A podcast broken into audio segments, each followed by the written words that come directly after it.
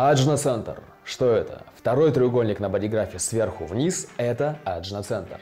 Центр нашей концептуализации. То, как мы думаем, как обрабатываем полученную от наших органов чувств, ну и, конечно, улавливаем этим центром информацию. Это центр осознанности, центр ментальной осознанности. В каждом центре осознанности живут страхи. Здесь это ну, так называемое ментальное беспокойство.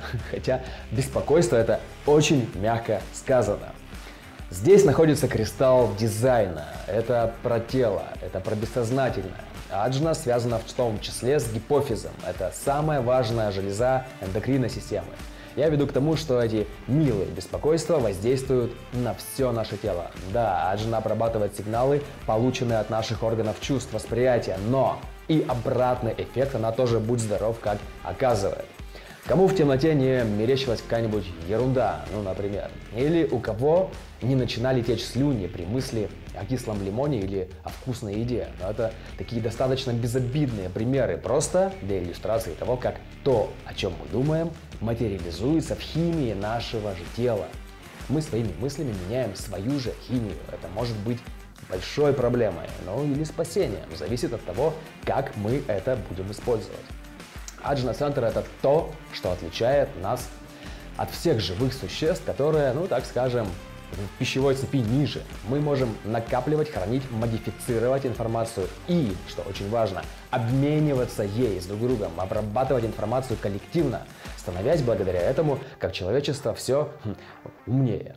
Да, Аджна-центр — это очень крутой внешний авторитет, то есть трансляция того, что принес мыслительный процесс.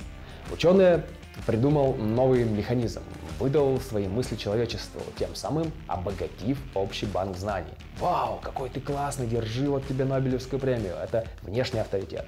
Но вот внутренним авторитетом Аджна быть не должна.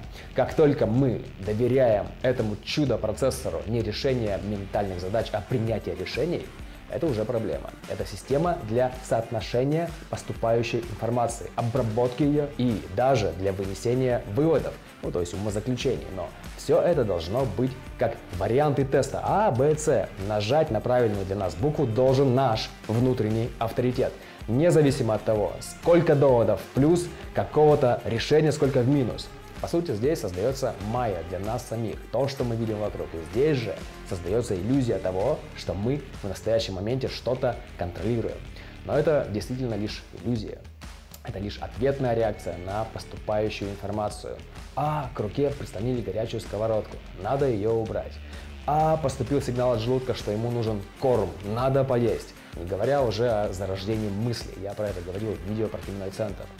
До того, как мысль стала нашей мыслью осознанной, она сначала появляется в виде импульса. Это доказано учеными, изучающими мозг. То есть даже наша собственная мысль – это реакция на что-то. Чем сложнее устройство, тем больше шансов натыкать не туда. Аджна очень мощное и сложное устройство. Важно правильно обращаться с энергией этого центра.